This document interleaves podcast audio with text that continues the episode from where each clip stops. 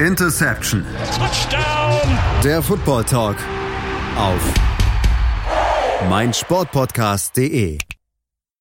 Hallo und herzlich willkommen zu einer neuen Ausgabe von Interception, dem Football Talk auf meinsportpodcast.de. Mein Name ist Sebastian Mühlenhoff und Woche drei ist schon vorbei. Ja, es ist schon drei Spiele gespielt für die Großteil der Teams, beziehungsweise wenn ihr es hört, werden alle Teams schon drei Spiele haben. Also von daher geht die NFL echt schon schnell vorbei. Es fühlt sich erst an wie letzte Woche, als sie angefangen hat. Deswegen gucken wir mal drauf, wollen uns mit einigen Teams beschäftigen. Das mache ich wie gewohnt nicht allein, sondern dazu zwei Experten eingeladen. Einmal Stefan Reich. Hallo Stefan. Hallo zusammen. Und das ist jetzt auch das Gesicht, was ihr schon auf unserer Hot Take Sendung kennt und wie ihn jetzt in unser Team aufgenommen hat, der Frederik Schick. Hallo Frederik. Hallo. Schön, dass ja, ich da genau. Der Frederik hatte damals das liebe Gewinnspiel von uns gewonnen und war schneller als der Patrick. Und da er so einen guten Eindruck hinterlassen hat, haben wir gesagt, der muss jetzt dauerhaft mit dabei sein. Und deswegen ist er jetzt ab sofort in unserem Team mit dabei und wird immer mal wieder dann uns bei uns zu Gast sein, wie natürlich, wie es zeitlich bei ihm passt. Und auch mit den anderen müssen wir dann mal entsprechend draufschauen. Wollen uns jetzt aber mit beschäftigen mit den Spielen diese Woche und haben uns dafür sechs Spiele rausgesucht. Den Anfang, Stefan, ja, den machen wir mal bei dem Spiel der San Francisco 49ers und den Pittsburgh Steelers. Ein Spiel, ähm, was zu Anfang echt ugly war. Das muss ich, glaube ich, ganz klar so sagen. Die 49ers mit vielen Ballverlusten und vielen Turnovers, die die, San äh, die Steelers nicht nutzen konnten. Und am Ende gewinnen die Steelers, obwohl sie fünf Turnovers haben. Ich glaube, etwas, das auch in den letzten Jahren nie passiert ist. Ja, ähm, wie du schon gesagt hast, wirklich ein ugly Game. Fünf Turnover, vor allem Jimmy Garoppolo gleich zweimal intercepted worden. Aber was für mich viel fragwürdiger ist, ist, dass die Pittsburgh Steelers bei fünf Turnovern es nicht schaffen, das Spiel zu gewinnen. Die haben nur 20 Punkte aufs äh, Board gebracht und das ist bei fünf Turnovern einfach viel zu viel zu wenig und deshalb haben sich eigentlich die Pittsburgh Steelers wieder selbst anzugreifen, dass sie das dritte Spiel jetzt schon in Folge verloren haben und die 49ers können eigentlich wirklich von Glück sprechen, dass sie gegen so ein Team äh, gewonnen haben. Ja, da würde ich sogar voll auf äh, äh, äh, ja, zuschlagen, muss ich ganz ehrlich zugeben. Denn wenn wir uns mal die Statistiken angucken, Frederik, die Steelers mit 239 Total Yards, die 49ers fast 200 äh, Yards mehr, ähm, spricht dafür, dass die Offense wirklich große Probleme hatte mit dem neuen Quarterback Mason Rudolph, der ja für den verletzten Big Ben eingesprungen ist. Der hatte keinen guten Start. Muss man ganz klar sagen. Ähm, denn wenn man sich das Spiel anschaut, bei was waren es jetzt fünf Turnovers? Es, äh, es waren viele viele Runs dabei, die nicht äh, dass die die gewünschten Yards gebracht haben. Ja, ähm, es waren auch auf Seiten der es waren ja auch auf Seiten der äh, Steelers einige sehr große Missplays dabei. Unter anderem ich weiß nicht, wie viel Interception hatten wir es von äh, hatten wir von den Steelers. Ich glaube auch ein oder zwei waren dabei. Auf jeden Fall Fumbles. Es gab selbst wenn recovered wurde, waren die Drives, die daraufhin folgten, absoluter Mist. Also ich weiß nicht, ähm, man sieht einfach, dass die Steelers extrem auf Big Ben eingestellt sind, würde ich sagen, und dass die Umstellung jetzt wirklich, äh, ich nehme mal an, die wird jetzt ein paar Spiele dauern, wenn sie überhaupt so funktioniert, wie sie das soll, ja. Ja. Was für mich das größte Fragezeichen ist, ist wirklich das Running Game der Steelers. Also James Conner hat bei 34 Läufen diese Saison 97 Yards und wenn du ähm, dein Rookie, ja nicht Rookie Quarterback, aber dein Second Year Quarterback, der sein erstes Spiel gestartet ist, in der Regular Season nicht die Unterstützung durchs Running Game gibst, dann ist es klar, dass der Quarterback erstens Fehler macht und wenn das Running Game nicht läuft, dann sind die natürlich auch viel mehr predictable, im Play Calling. Ja, dann müssen sie sich darauf verlassen, dass Rudolph die Bälle anbringen kann und das äh, funktioniert ja einfach noch nicht so, wie man sieht. Nee, 14 von 27, 174 Yards, zwei Touchdowns, eine Interception. Wie gesagt, natürlich, klar ist ein zweitier Quarterback, da braucht er vielleicht noch ein bisschen Zeit, aber da muss einfach noch ein bisschen mehr kommen. Ähm, auch die Defense von Steelers, ich würde jetzt sagen, sie war echt gut, sie hat viele Turnovers produziert, aber Druck auf den Quarterback war jetzt nicht so. Nur ein einzigen Sack von einer der besten Front Seven der NFL. Ich finde, da geht auch noch ein bisschen mehr, Stefan, oder täusche ich mich da? Ja, vor allem nach der Performance letzte Woche gegen die Seattle Seahawks, ähm, wo sie vier Sacks, soweit ich weiß, hatten und einige Quarterback Pressures mehr. Ähm, so stark finde ich jetzt die äh, San Francisco 49ers Offensive Line, vor allem ohne Joe Staley, auch nicht. Deshalb war es, ist es wirklich vielleicht auch ein Grund, warum sie es verloren haben, einfach weil sie nichts geschafft haben, den Quarterback zu sacken oder Pressure aufzubauen. Ja, es ist auf jeden Fall so, wie es ist. Die 49ers stehen jetzt da mit 3 zu 0 zum ersten Mal seit 1998. Das ist schon wirklich sehr, sehr lange her. Ich glaube, damals sogar auch noch Joe Montana Quarterback oder Vince Young, einer von den beiden. Ähm, also schon wirklich eine sehr, sehr lange Zeit her. Ähm, wenn wir drauf gucken, Frederik, was macht die 49ers momentan so stark? Ich finde gerade so das Running Back Duo oder das Trio ist es ja, die sind wirklich sehr, sehr variabel. Also da kann jeder mal immer wieder so einen starken Run machen. Das ist auch gut verteilt, was dort passiert.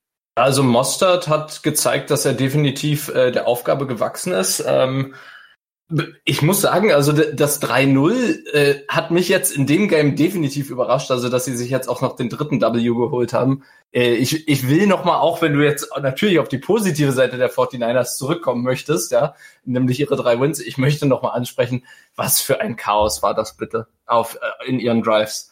Da wurden teilweise to da wurden Tosses äh, nicht gefangen, da wurden teilweise ähm, äh, der, der Motion Man hat den, hat den Snap abbekommen. Also es, es gab so viele Sachen, äh, die, die da nicht funktioniert haben. Und sie haben wirklich Glück gehabt, muss ich sagen, dass die Steelers, äh, dass die Steelers einfach diese, diese Menge an Turnovers nicht genutzt haben. Ja, das, aber prinzipiell, wenn die 49ers vernünftig spielen, und wir wissen ja, sie können es, sie stehen jetzt 3-0, die ersten zwei Spiele waren natürlich nicht so schrecklich, dann äh, traue ich denen durchaus zu, ähm, weit zu kommen in der Season. Natürlich jetzt Großes eventuell, aber man kann auch schon mal überlegen, ob die 49ers mal wieder ein Playoff-Kandidat werden könnten. Allerdings stehen da ja noch schwierige Spiele an für sie. Das, äh, die Messe ist ja noch lange nicht gelesen.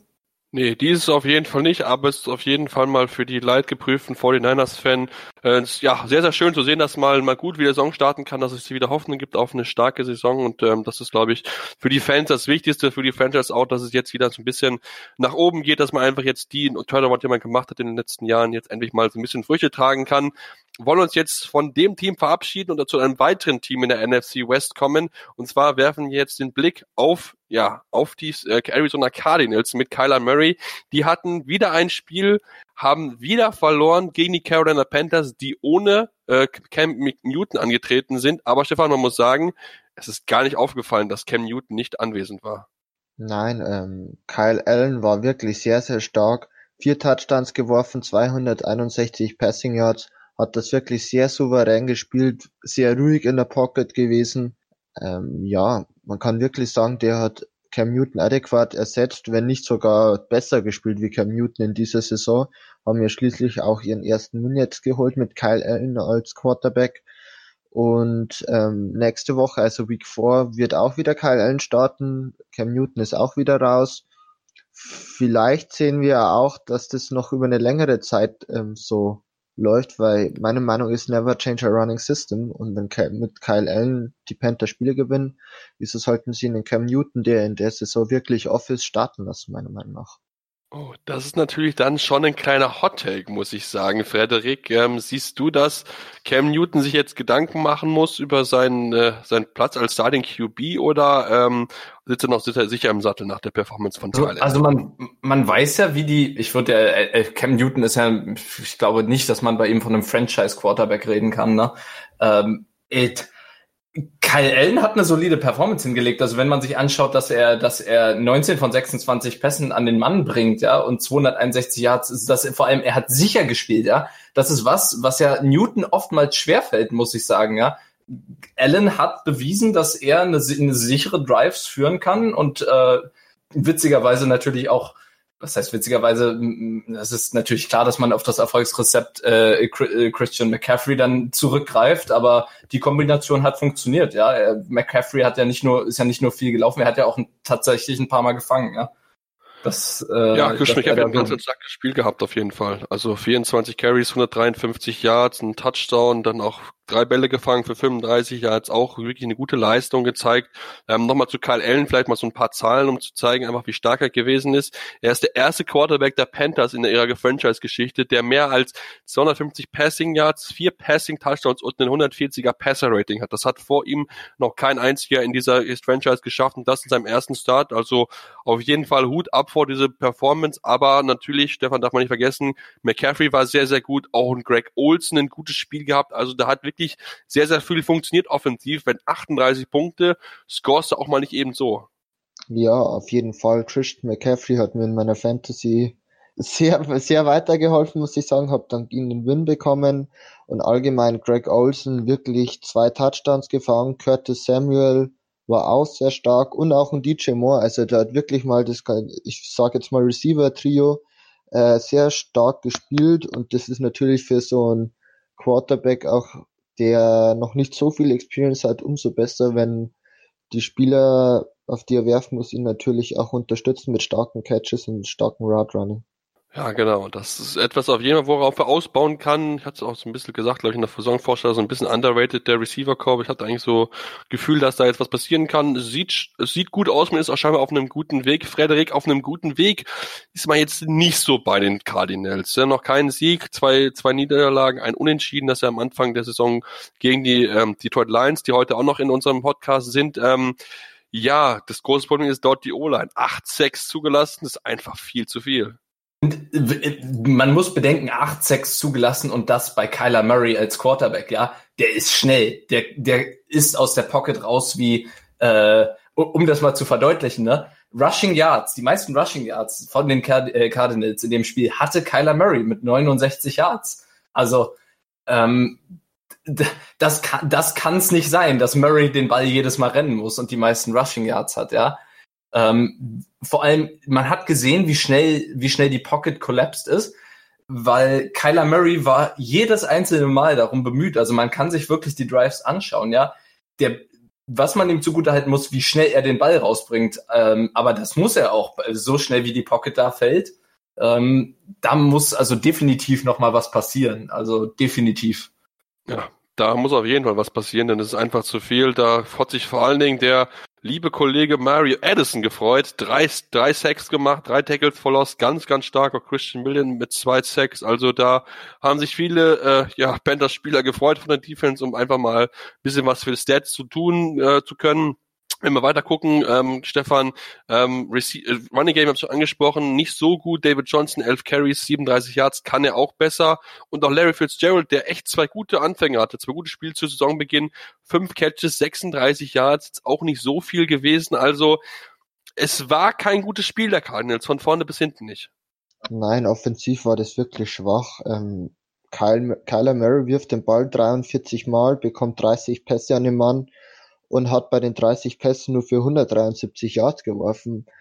Das wird wahrscheinlich auch daran liegen, dass ähm, sie mit den Short Passing Game vielleicht auch den Pressure von Kyler Murray bisschen weghalten wollten, was sie ja trotzdem nicht geschafft haben.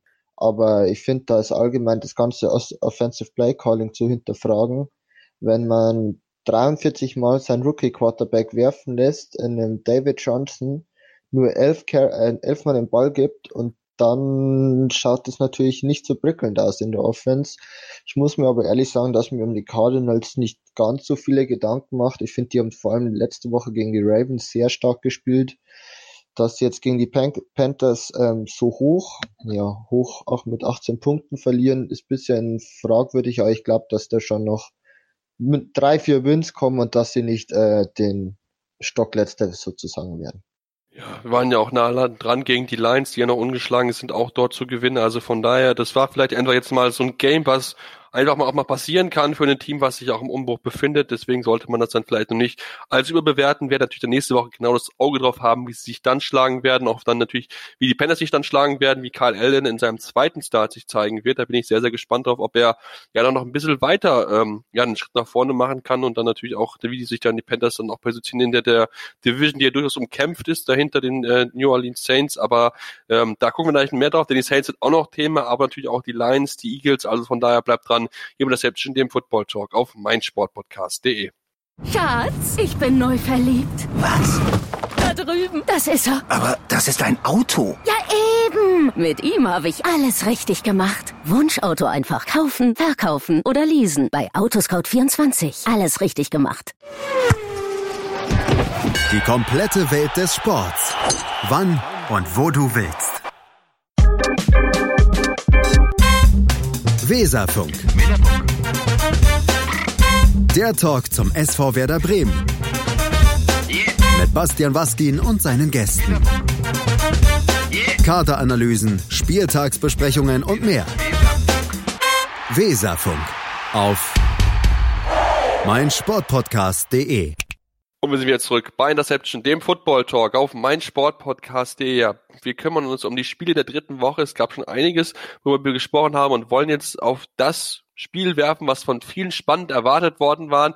Die High-Flying Kansas City Chiefs gegen die Baltimore Ravens, die auch dieses Jahr offensiv einiges an Feuerwerk bewiesen haben in den ersten zwei Wochen. Und wir müssen am Ende sagen, Stefan, dass die Chiefs bleiben weiter ungeschlagen. Ja, ähm, ich glaube, das war wirklich eines der schwierigsten Spiele für die Chiefs in dieser Saison. Und sie haben es ja nicht ganz bravourös, aber doch sehr stark gemeistert. Hatten eigentlich meiner Meinung nach die Ravens immer ähm, im Griff und haben halt verdient am Ende mit fünf Punkten Unterschied gewonnen. Genau, haben fünf, mit fünf Punkten Unterschied gewonnen. Frederik, lass uns so ein bisschen mehr ins Detail gucken und uns ja mit den äh, mit den Kansas City Chiefs beschäftigen, die zum äh, die ohne P Punkte rausgegangen sind beziehungsweise mit einem einzigen Touchdown ähm, erzielt haben zu Beginn des zweiten Quarters. Das war etwas überraschend, aber danach waren sie echt gut. Patrick Mahomes mal wieder ja der überragende Mann der Offense.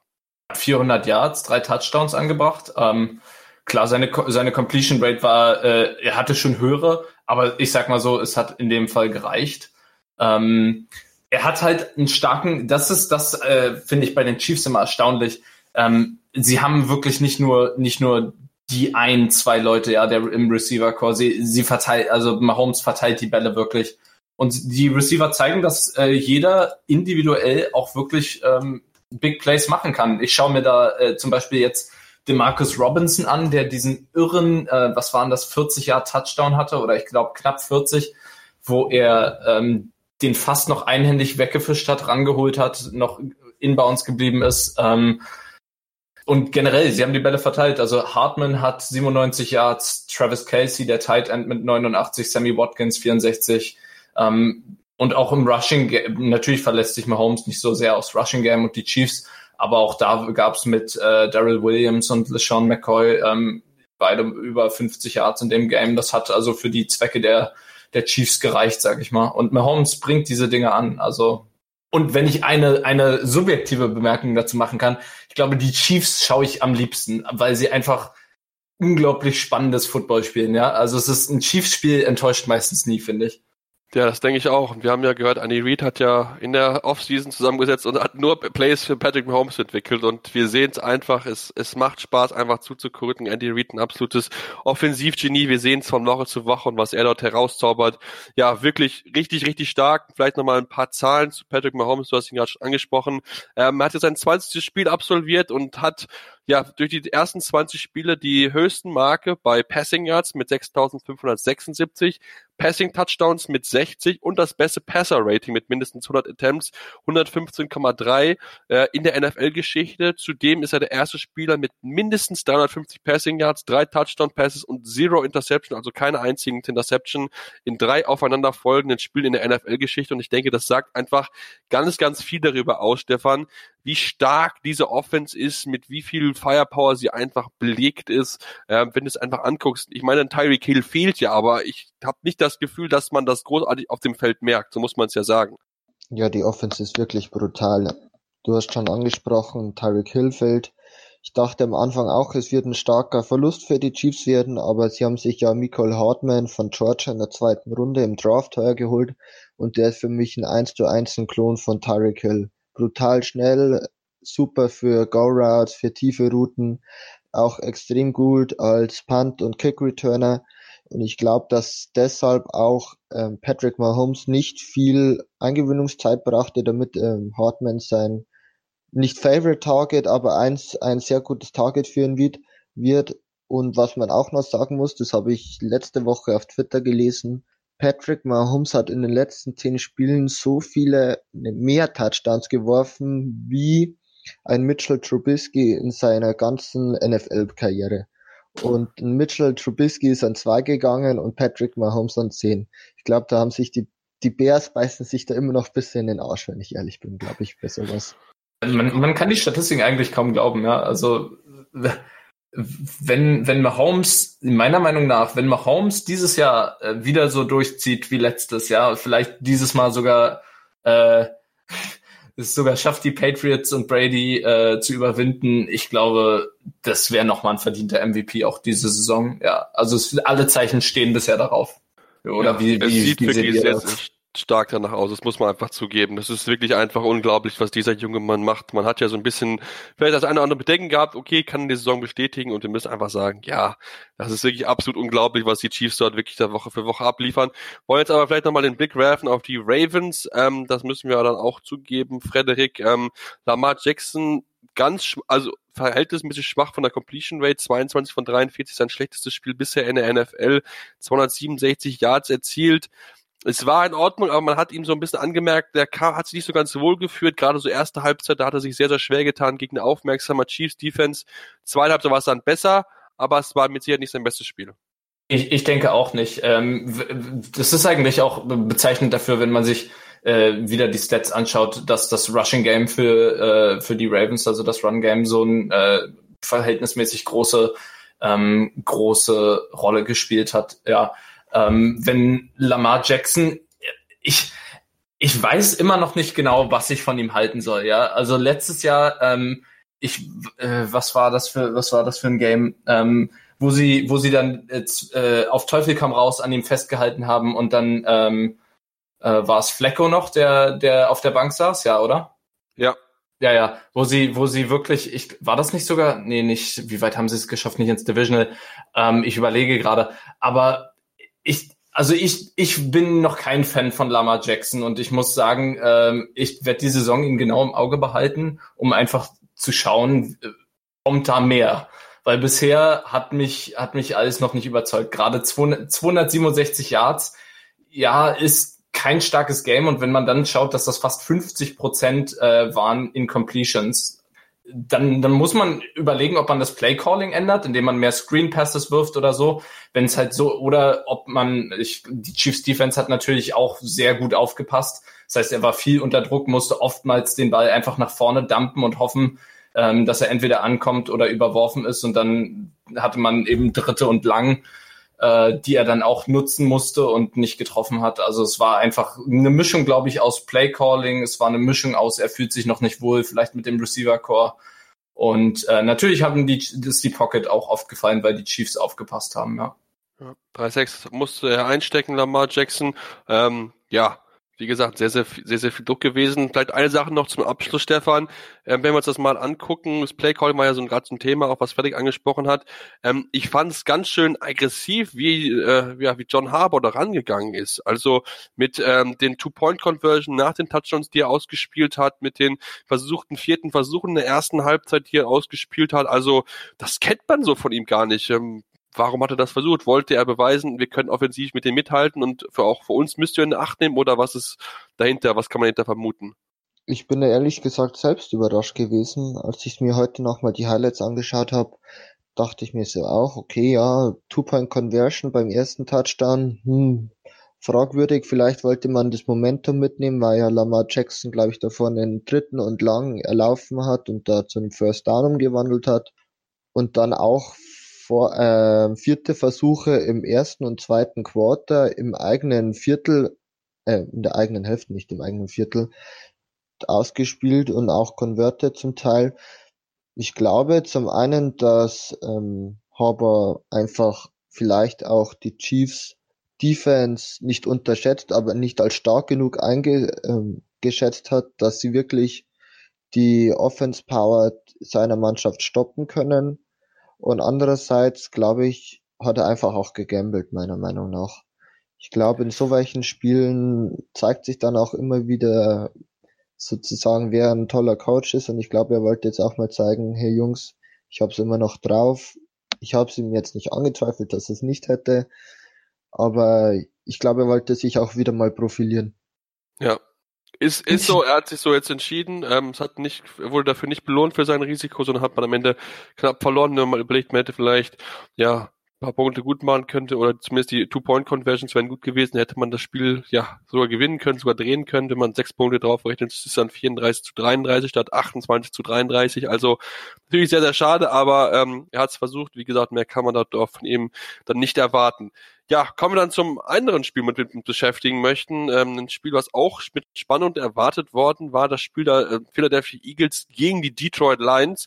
Ähm, die Eagles ja immer wieder mit Problemen in der ersten Halbzeit, jetzt zum ersten Mal immerhin Punkte erzielen können im ersten Viertel mit einem ja erzielten mit dem erzielten Field Goal von Jake Elliott und dann natürlich auch der Touchdown, in den der gekommen ist. Ähm, trotzdem muss man einfach sagen, Frederik, die Eagles es ist noch nicht schön, sie anzugucken. Also da läuft noch nicht alles rund. Ja, auf, auf keinen Fall. Also es fühlt sich, wenn, wenn ich, wenn man das so sagen kann, es fühlt sich fast noch so an, als ob Carson Wentz noch auf Sparflamme ist, ja.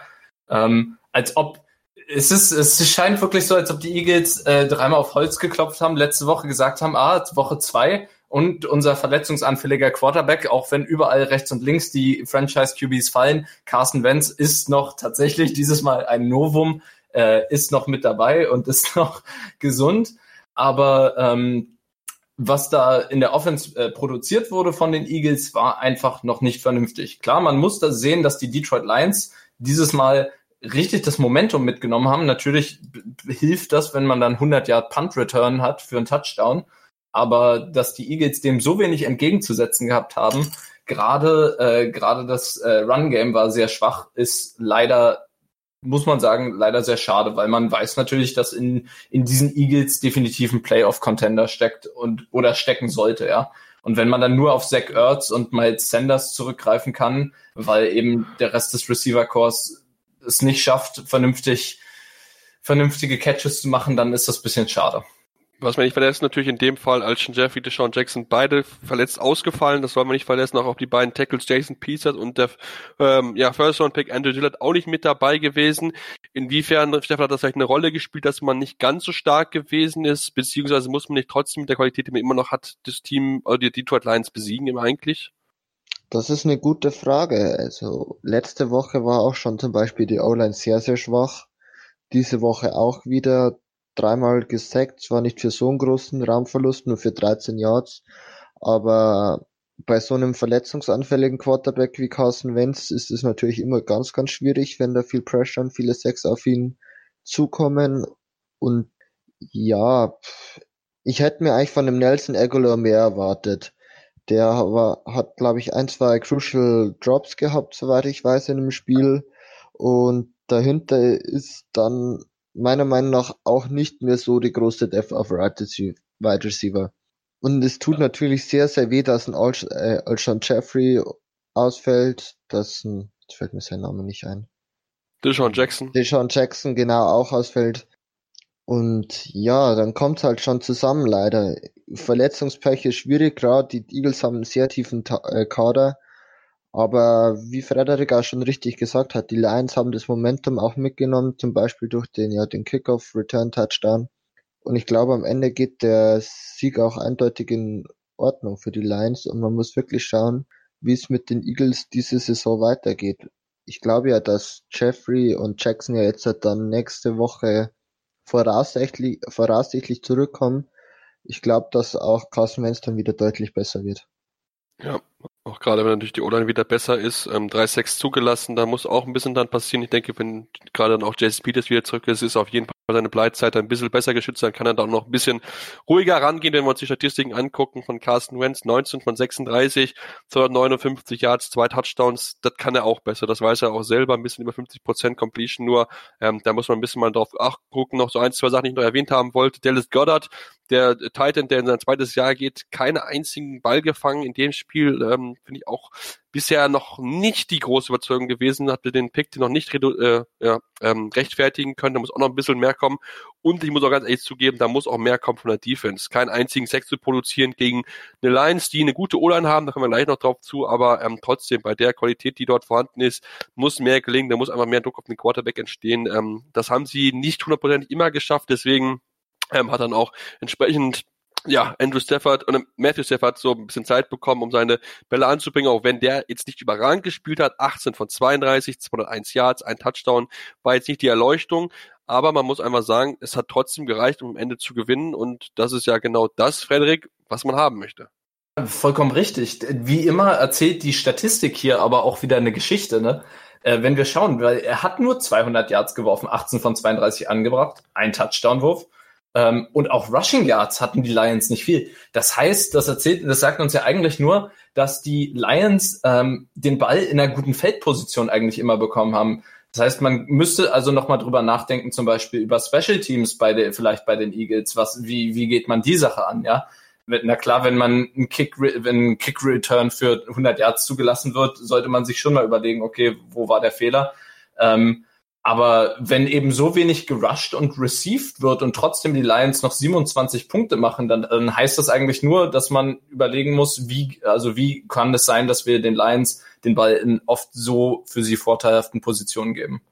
Ja, genau. Das wird mit Sicherheit etwas sein, was Doug Peterson ansprechen muss ähm, mit, mit seinem Team, woran sie arbeiten müssen jetzt in der, in der Woche. Ähm, wir haben aber die Frage reinbekommen, auf die wir auf jeden Fall eingehen wollten.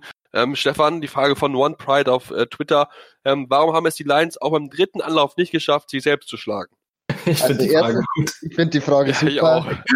ja, auch so eine typische Frage, die ich meinen Falcon stellen kann, auch wenn sie verlieren, aber wir haben es jetzt nicht geschafft, mal wieder noch schlimmer zu verlieren. Aber ja, gute Frage. Ich glaube einfach, dass immer ein Quäntchen Glück dabei ist bei den Lions. Aber ich glaube, dass es auch ähm, ja an den Eagles lag, dass die einfach zu schlecht waren im Spiel. Und so haben einfach die Lions ein gutes Spiel gehabt. Letzte Woche auch schon viel Glück gegen die Chargers gehabt, mit wo ja gleich der Kicker zwei oder drei Field Goals verschossen hat. Und ja, ich glaube, man sollte sich als Lions-Fan nicht beschweren, wenn man mal mit 2-0 und 1 dasteht. Ich glaube, so gut ist man schon lange nicht mehr gestartet. Und ich glaube, Lions-Fans kennen das Gefühl gar nicht, ne? das ist so, die wissen gar nicht, was sie tun sollen jetzt. Ja, vor allem als ja. Lions-Fans, da hat man ja eher weniger Glück. Also ich empfehle auch jedem Zuhörer mal nur die Compilation anzuschauen, wo glaube ich die Lions 15 Minuten nur von ähm, Calls vor den Referees in den letzten drei oder vier Jahren komplett aus Spiele rausgekickt werden, verarscht werden. Und deshalb gönne ich es auch mal den Lions-Fans, dass sie mal, ja, sozusagen Freude an der NFL und Freude an den Spielen der Lions haben, weil ich glaube, das ist sehr, sehr viel Leiden auch. Sagst du, die frustrierten Refs dürfen die, dürfen die Lions-Spiele äh, pfeifen, oder?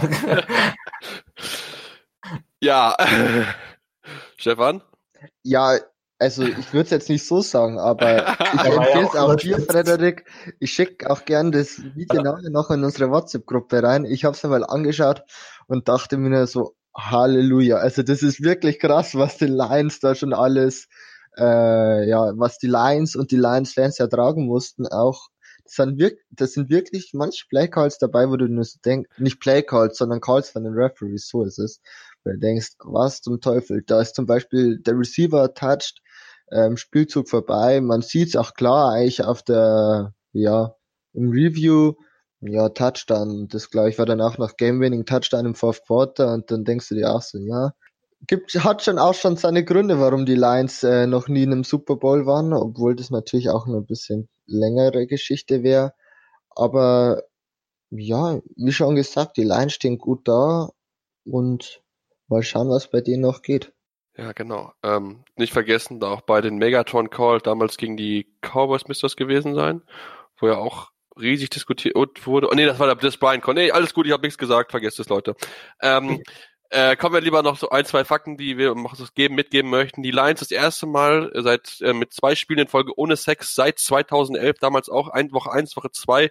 Ähm, also auch da merkt man, da hat sich was verbessert. Auch die Line einfach da ein bisschen besser stärker geworden. Auch, auch die Defense sehr, sehr gut gewesen. Ähm, zum Ende des Spiels raus gerade dann zweimal in Folge einen äh, ja, Three and Out oder Fourth and Out geschafft. Ähm, das muss man auch erstmal so hinkriegen, auch aufgrund natürlich der guten Feldposition, die dann, ähm, ja, die damals die, die, ähm, die Eagles bekommen hatten, aufgrund des Block Field Goals kurz vor Schluss. Ähm, und das haben sie wirklich sehr, sehr stark gemacht. Und ähm, das sollte man auf jeden Fall nicht außer Acht lassen, wenn man darüber auch auf jeden Fall spricht, was macht momentan, ja, einfach die, die Detroit Lions aus. Sie machen scheinbar die Plays in den richtigen Momenten, auch wenn sie sich vorher so ein bisschen selbst wehtun, aber ähm, profitieren auch ein bisschen davon, dass die anderen Teams ja sich teilweise dann auch selbst entsprechend schlagen und ähm, deswegen ist alles soweit ganz gut und ähm, wir machen jetzt hier die kurze Pause, kommen dann gleich noch einmal final zurück und wollen uns auf jeden Fall noch mit den Steelers beschäftigen, mit den mit, mit den Saints beschäftigen, mit den Seahawks beschäftigen, so ist es richtig.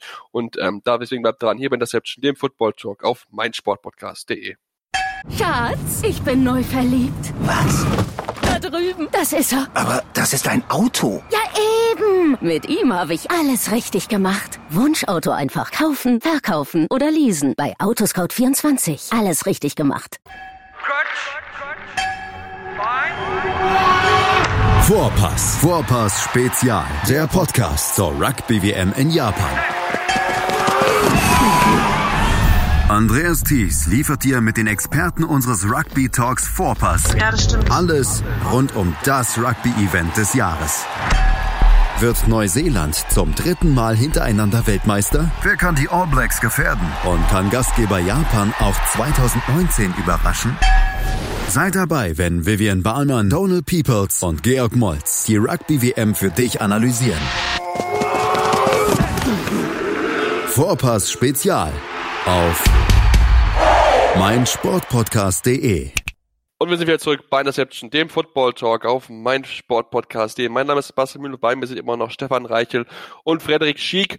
Und wir wollen uns jetzt mit den letzten zwei Spielen beschäftigen, die wir uns rausgesucht haben für die heutige Ausgabe. Und ähm, ja, werfen den Blick zu dem Spiel, ähm, was spannend erwartet worden, da einfach aus dem Grund dann nicht so genau sicher stand, wie es aussehen würde in seinem ersten Start für Daniel Jones. Und ähm, ja, wir müssen ganz ehrlich sagen, Stefan, das sah gar nicht so schlecht aus.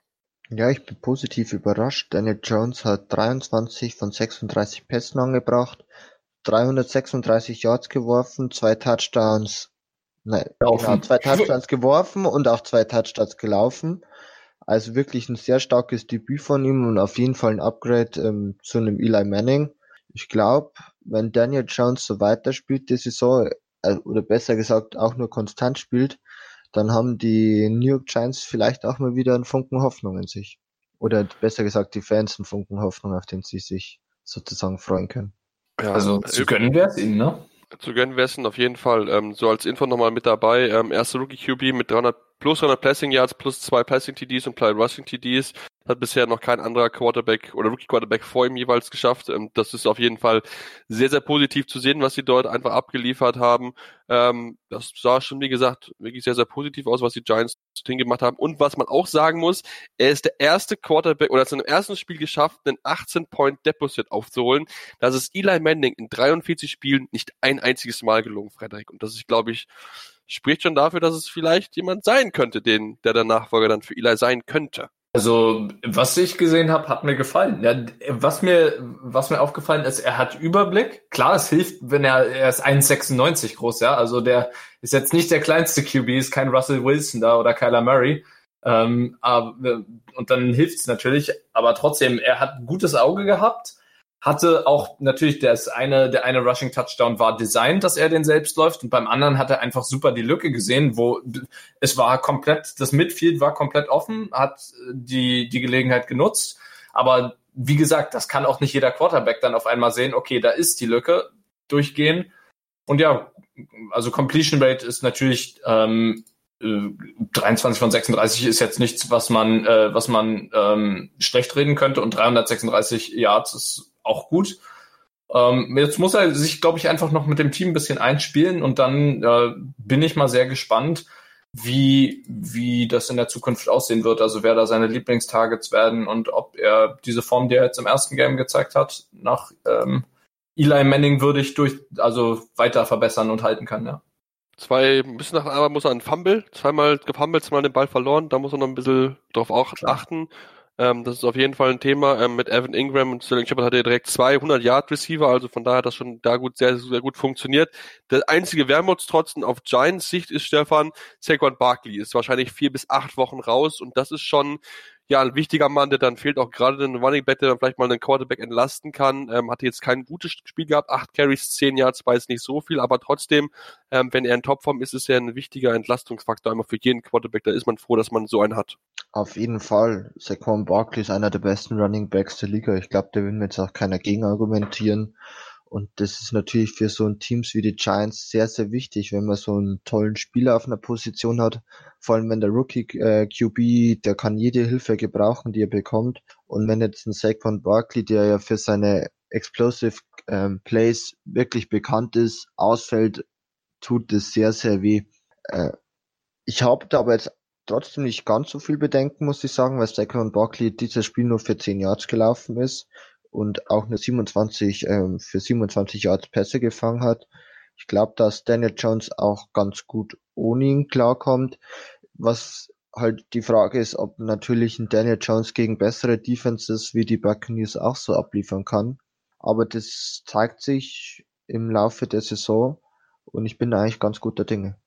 Ja, ich bin auch sehr gespannt, wie er sich weiter präsentieren wird. Ist er erstmal der Starting Quarterback, ähm, hat mit Markus Golden auch einen guten äh, Gegenspart auf der defensiven Seite des Balles gehabt.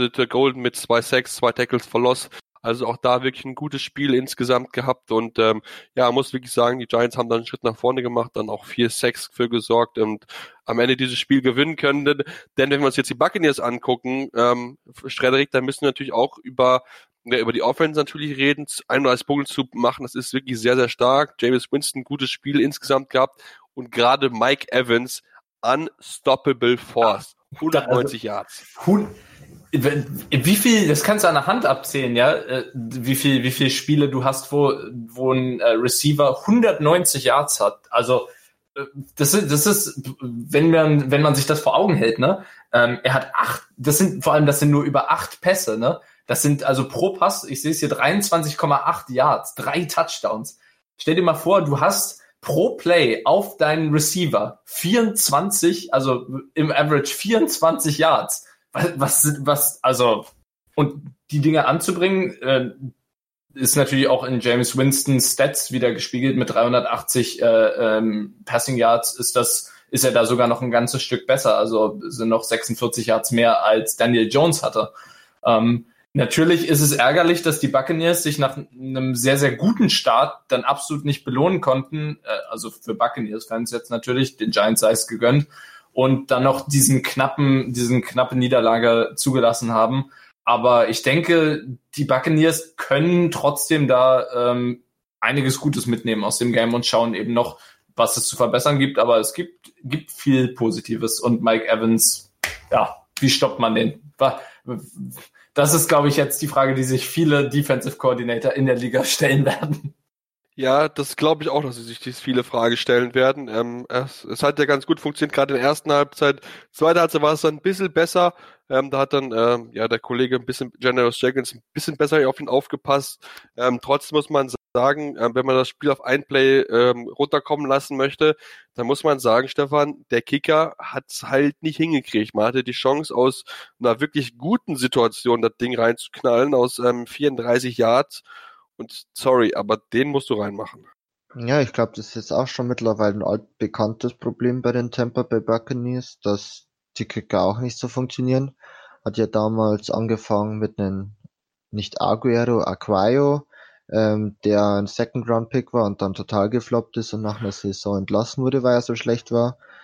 Ähm, Matt Gay, glaube ich, heißt ihr Kicker. Genau, Matt ja. Gay ähm, hat natürlich das 34 Yards Field Goal versemmelt, was eigentlich für einen, das ist eigentlich sogar im College Standard, dass man 34 Yard Field Goal macht. Vor allem, wenn du davon 52 Yard ähm, Field Goal gemacht hast. Und sowas tut halt natürlich weh, wenn es halt, wenn man ein Spiel mit einem Punkt verliert, weil sonst hätte man es natürlich gewonnen. Und das ist natürlich wieder ganz, ganz schmerzhaft, wenn es am Ende natürlich wieder der Kicker entscheidet, dass man das Spiel sozusagen verliert. Und es ist ja nicht mal, nicht mal ein, jetzt ein knapp so 48 Jahre oder so gewesen, 34. Du hast gesagt, das ist, das erwartet man, dass er das, wenn du ihn um drei Uhr morgens wächst, der mit verbundenen Augen trifft.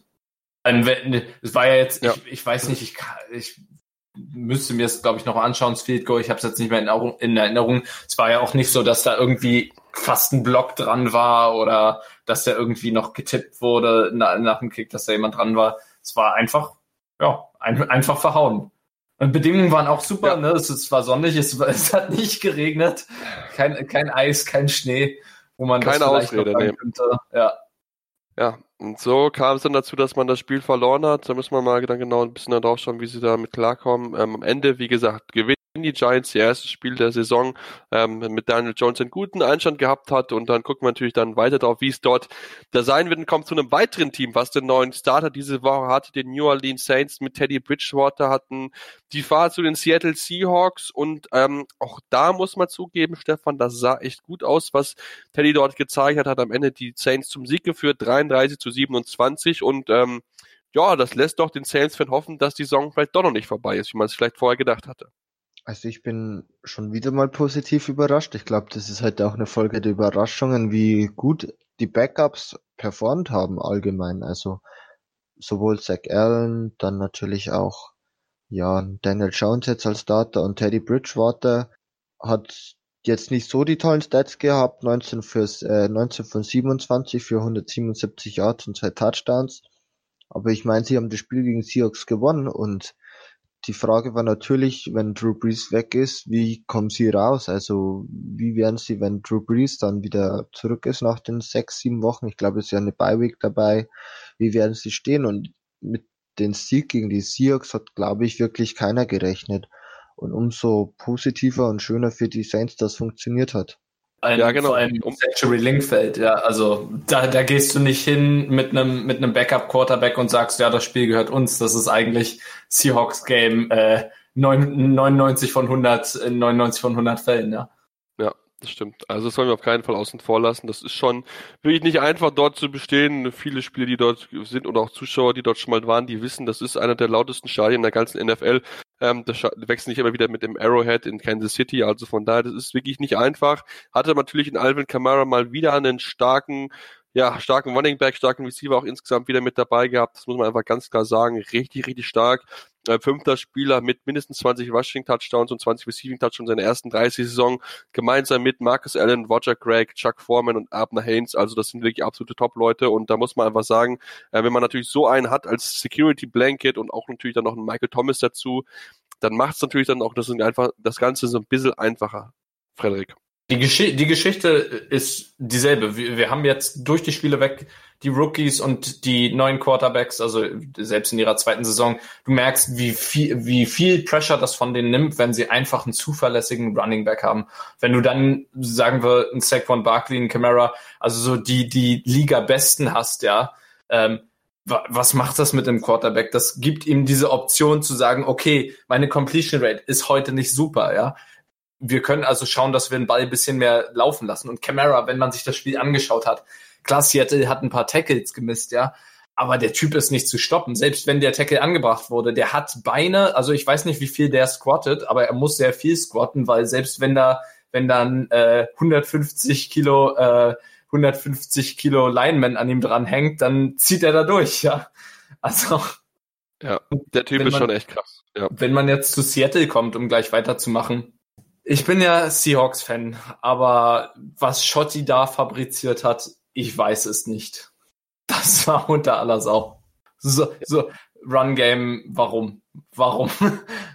Ja, das ist, das ist das große Thema in diesem Spiel gewesen. Brian Scottenheimer, ähm, Stefan, ähm, wird viel kritisiert, überall in verschiedenen Medien aufgrund seines Play-Callings, wenn du das mal anguckst. Klar, die Offense hat viele Yards produziert, muss man ja ganz klar sagen. 515 Yards ist schon enorm viel und fast doppelt so viel wie die Saints. Aber trotzdem steht man Ende da und hat halt in den ersten drei Quartern nur sieben Punkte erzielt. Viel zu wenig. Absolut.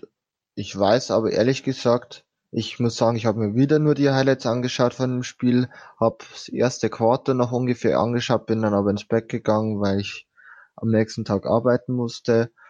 Aber allgemein, das Running Game war schon wieder nicht so stark für so ein Team, das ja auch viel runnt, äh, also viel läuft und natürlich auch die Priorität beim Lauf hat.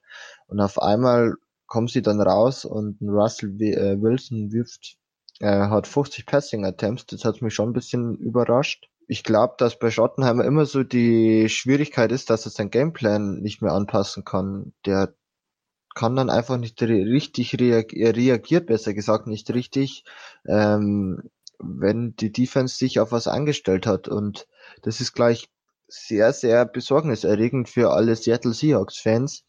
Wenn es dann wieder in den Playoff-Run geht, ähm, dann wäre natürlich auch die Defense stärker und auch kreativer. Und ob man mit einem Schottenheimer dann wirklich so gut klarkommt oder dass ein Schottenheimer mit seinem Playcalls das ein Spiel gewinnen kann, wird für mich umso fraglicher, wenn man so ansieht, was der da zurzeit so fabriziert.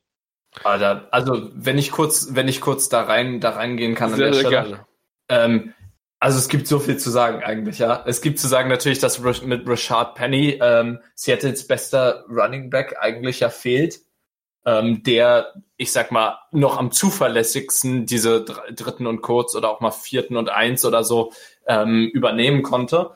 Allerdings kann es natürlich nicht das sein, weil auch Chris Carson macht normalerweise ist kein schlechter ist kein schlechter Läufer, ja. Aber wenn man natürlich so ein Play Calling hat wie da, da hat ähm, Pete Carroll im Post-Game-Interview auch gesagt, sie sind überhaupt nicht reingekommen. Und Seattle ist so ein Team, die müssen reinkommen. Ja, das ist kein super adaptives Team, wie du schon richtig gesagt hast, was dann äh, ihr Play-Calling verändern kann, wenn was nicht klappt. Das ist ein Team, was in Flow kommt und dann funktioniert's. Ja. Und wenn du dann schaust, Russell Wilson von allen QBs, die wir uns heute angeschaut haben, hat er die meisten Yards und sie verlieren trotzdem mit 406. Das ist äh, irre. Sie verlieren trotzdem mit sechs Punkten Rückstand und es war dann am Ende doch deutlich. Also die Seahawks waren die ganze Zeit am Aufholen. Dann gegen die Saints zu Hause, dann geht das eigentlich nicht. Und vor allem, es gibt zwei Szenen. Sorry, dass ich die, die muss ich noch mal kurz anführen. Einmal Vierter und Eins und Russell Wilson versucht Lockett auf einer Go-Route zu hitten ähm, die natürlich in dem Moment, klar, man kann sowas versuchen, aber das Play Calling war nicht super in dem Fall, wirklich. Da, da war das Matchup in dem Fall, glaube ich, auch nicht so, nicht so favorable für Lockett.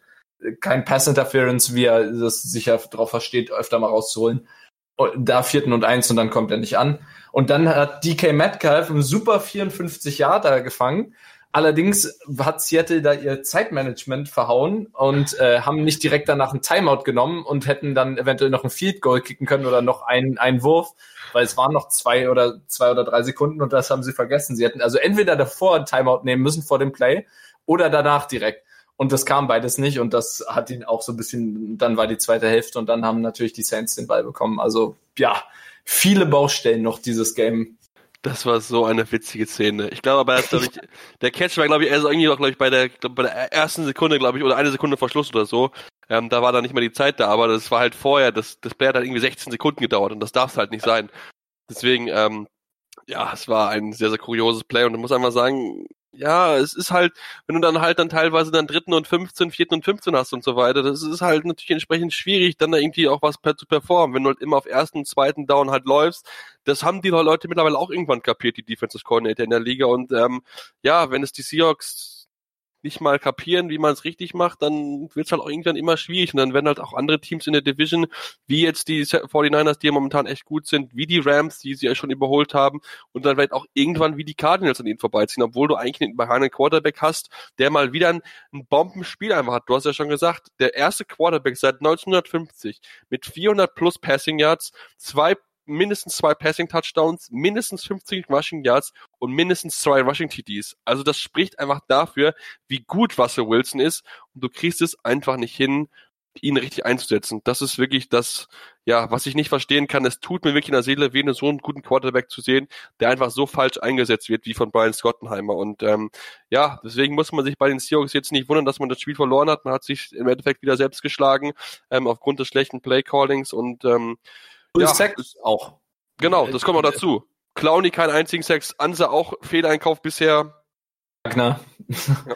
Leider auch nichts. Ja. Also da ist ein bisschen was zu tun auf jeden Fall für Pete Carroll, der ja auch angeschlagen war, nachdem er äh, vor dem Spiel mit dem Football abgeworfen wurde. Ähm, Wer waren das? Äh, nicht genau. Es, ich glaube, es war, war, war es Cody Barton? Ich glaube, es war Cody glaub, Barton, oder? Ich glaube, es war Cody Barton. Ich glaube, ja. Es der sah dann, jemand ziemlich dann, witzig aus, wie er dann, ja, ja. dann mit seinen Streifen da stand. Ähm, aber, Hat dann aber ja, auch noch rausgeholt, ne, und den, den Kickoff, äh, den gedroppten, äh, den gedroppten Kickoff, äh, noch recovered. Ähm, aber allerdings genau. war dann auch daraus wieder nichts entstanden, ja. Ja, wie dem auch sei, das war es jetzt soweit zu unserem Teil zu Woche 3, weil uns, ich hoffe, es hat euch gefallen. Ähm, wir lassen natürlich gerne Rezensionen, am liebsten natürlich 5 Sterne bei iTunes, aber auch gerne konstruktive Kritik. Jede Woche Montag habt ihr zudem die Möglichkeit, uns Fragen zu stellen unter dem Handle Interception FT, sowohl bei Facebook als auch bei Twitter. Meistens so bis 21 Uhr ist dort die Möglichkeit, uns dann einfach Fragen zuzuschicken. Heute wieder eine gehabt von One Pride äh, Germany, den wir auf jeden Fall beantwortet haben. Vielen Dank dafür und hoffen natürlich in den nächsten Wochen dann auch mehr Fragen eurerseits. Und ähm, ja, wir haben uns nächste Woche wieder. Schauen wir mal, was die Woche bei uns bereithält. Und ähm, dann gibt's nächste Woche Montag wieder oder nächste Woche Dienstag vielmehr Interception, den Football Talk auf meinsportpodcast.de. Schatz, ich bin neu verliebt. Was? Da drüben. Das ist er. Aber das ist ein Auto. Ja, eben. Mit ihm habe ich alles richtig gemacht. Wunschauto einfach kaufen, verkaufen oder leasen. Bei Autoscout24. Alles richtig gemacht. Interception. Touchdown. Der Football Talk mit Sebastian Mühlenhof. Höre die aktuellsten News aus den NFL Divisions. Jede Woche neu auf meinsportpodcast.de. Schatz, ich bin neu verliebt. Was? Da drüben. Das ist er. Aber das ist ein Auto. Ja, eben. Mit ihm habe ich alles richtig gemacht. Wunschauto einfach kaufen, verkaufen oder leasen. Bei Autoscout24. Alles richtig gemacht.